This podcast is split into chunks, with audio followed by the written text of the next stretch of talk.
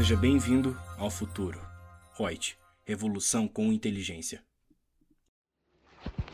Olá, meu nome é Lúcia Yang, sou consultora de treinamentos da Reut e vamos para o nosso podcast falando sobre documentação contábil. Muito tem assim de dúvidas em relação ao qual é o documento contábil hábil que eu posso utilizar para fins de escrituração na contabilidade. Lúcia, onde que isso está previsto na legislação? Tem alguma coisa que fale sobre isso? Tem sim. Nós encontramos aí a legislação que seria Resolução CFC número 1330. Ela é de 2011.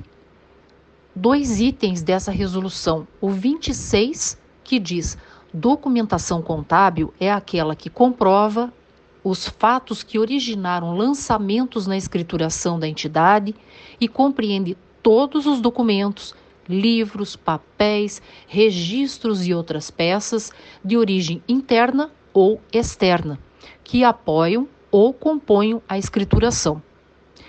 O item 27 dessa mesma base legal diz: a documentação contábil é hábil quando revestida das características intrínsecas ou extrínsecas essenciais, definidas na legislação, na técnica contábil ou aceitas pelos usos e costumes. Ou seja, para esse aspecto formal, independe do tipo de documento que você esteja utilizando, desde que subentenda-se que tem ali quais são as partes contratantes, qual é a data da operação? Qual é a discriminação dessa operação?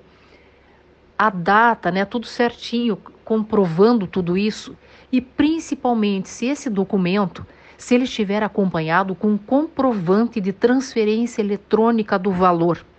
Aí fechou tudo, não teria problema nenhum.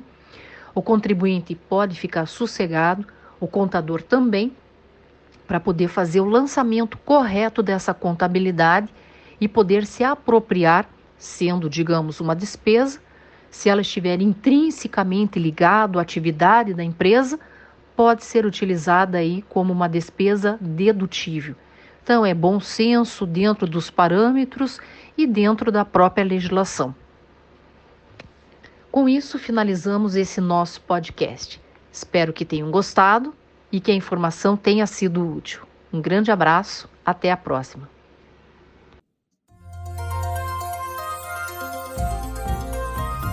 Gostou do nosso podcast? Acesse youtube.com/royts_aí e assista a versão em vídeo.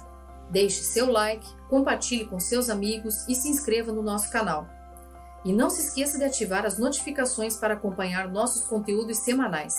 Aproveite! Até mais!